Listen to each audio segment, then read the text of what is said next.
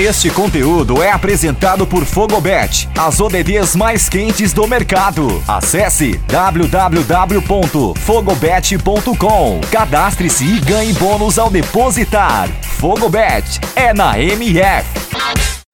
Fala fanáticos por futebol, aqui Bruno Lobão mais uma vez, comentarista da O Melhor do Futebol. Hoje para fazer uma análise das semifinais da Eurocopa, dois grandes jogos que teremos aí entre terça e quarta-feira, Itália, Espanha, Inglaterra e Dinamarca e as seleções duelando para ver quem vai chegar na grande decisão em Wembley no domingo, né, restando aí quatro seleções vivas na disputa. E quem escutou, né, quem foi na minha lá na Fogobet, conseguiu faturar uma graninha. Acertei 100% das previsões das quartas de final, todas as seleções que vão se classificar.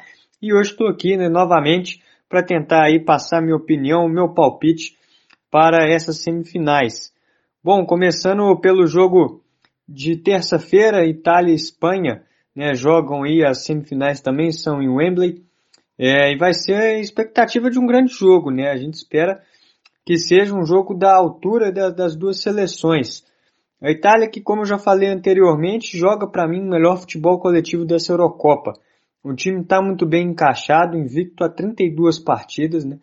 Está 100% nessa Eurocopa. Teve aí, claro, um asterisco, porque empatou com a Áustria no tempo normal, mas conseguiu a vitória na prorrogação. E está jogando muito bem. Sofreu apenas dois gols nessa edição da Eurocopa, um contra a Áustria e o outro contra a Bélgica de pênalti no último jogo, mas partidas que conseguiu vencer.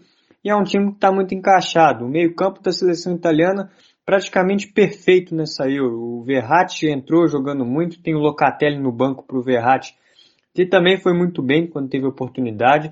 Jorginho e o Barella também jogando um futebol de alto nível, o Barella até marcou gol no último jogo. E é um time que consegue atacar e defender muito bem. Né? É uma seleção híbrida, podemos dizer assim, porque sofre pouquíssimos riscos lá atrás, tem uma defesa muito sólida com o Chiellini e o Bonucci.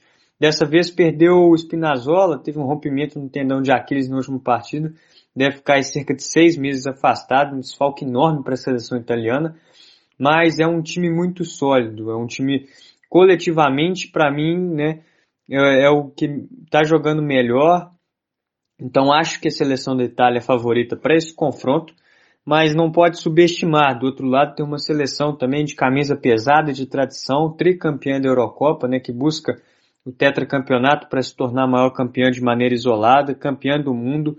E é uma seleção que, né, 10 anos atrás era atual campeã da Euro, atual campeã do mundo e viria ganhar também a próxima Euro, mas não é mais aquela seleção que tinha o Xavi, que tinha o Iniesta, que tinha o Davi Villa. Esse time mudou. A ideia de jogo se manteve, mas as peças agora são novas. Tem a maior posse de bola dessa Euro, é um time que gosta muito de trocar passes, de trabalhar a bola. Não foi tão bem assim na fase de grupos.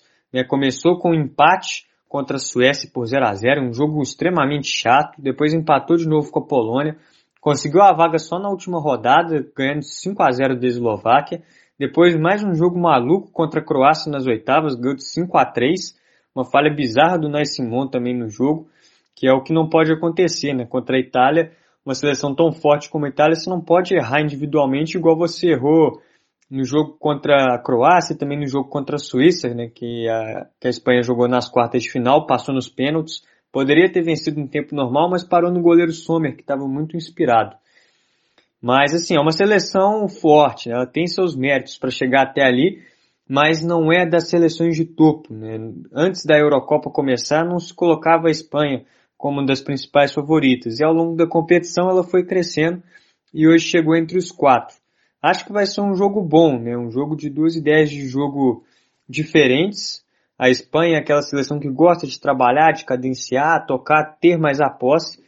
E a Itália é um time muito forte, de muita intensidade, né? Vai sempre para cima, colocando um ritmo de jogo muito acelerado, marca, marca lá em cima, sempre. Então, eu acho que vai ser um jogo muito interessante. E o meu palpite para você colocar lá na Fogo Bet, fazer sua fezinha, é na classificação da Itália com odd de 1,72. 1,72 aí para a Itália se classificar.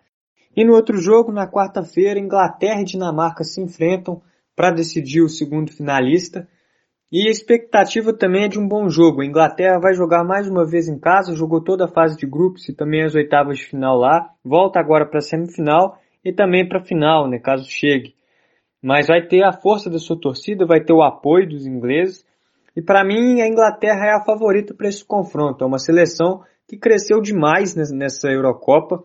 Não fez uma boa fase de grupos, é verdade. Ganhou, conseguiu sete pontos mas fez um jogo fraco contra a Croácia, ganhou por 1 a 0 também ganhou por 1 a 0 da República Tcheca, empatou com a Escócia sem gols.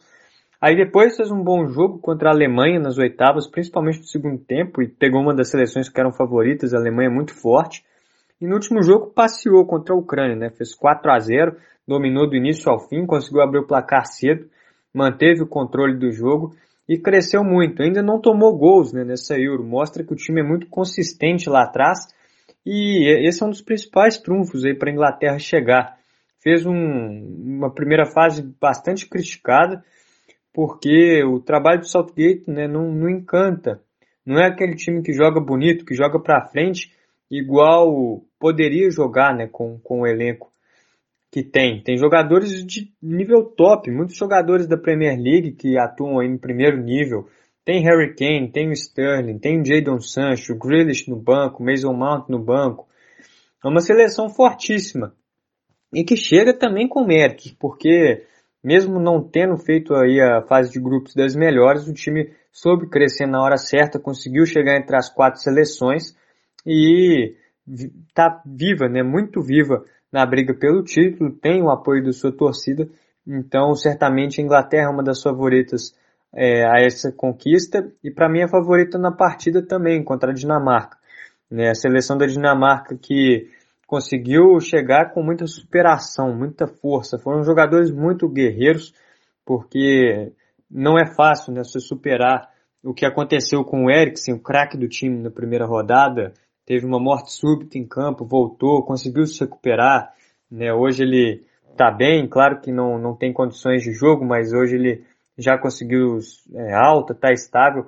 Então acho que tem aquele clima no vestiário da Dinamarca para jogar pelo, pelo craque, né? O Eriksen, que é uma ausência muito sentido nesse meio campo da Dinamarca, mas a seleção está conseguindo representar bem, fazendo excelentes partidas, né? Venceram a República Tcheca, venceram muito bem o País de Gales nas oitavas, também conseguiu uma fase de grupos aí que não foi né, das melhores, passou aí com três pontos apenas, mas perdeu para a Finlândia na estreia, mas aí um jogo atípico, né, pelo, pelo acidente. Depois perdeu para a Bélgica, uma seleção que é superior e jogou muito bem.